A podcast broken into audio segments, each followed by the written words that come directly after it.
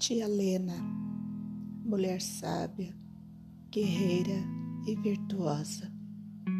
Esta anciã secular que carrega consigo tantas histórias, contos, alegrias e dores, que acolhe e ama cada um que cruza seus caminhos, que com um café, um bolo ou uma sopa te recebe de braços abertos.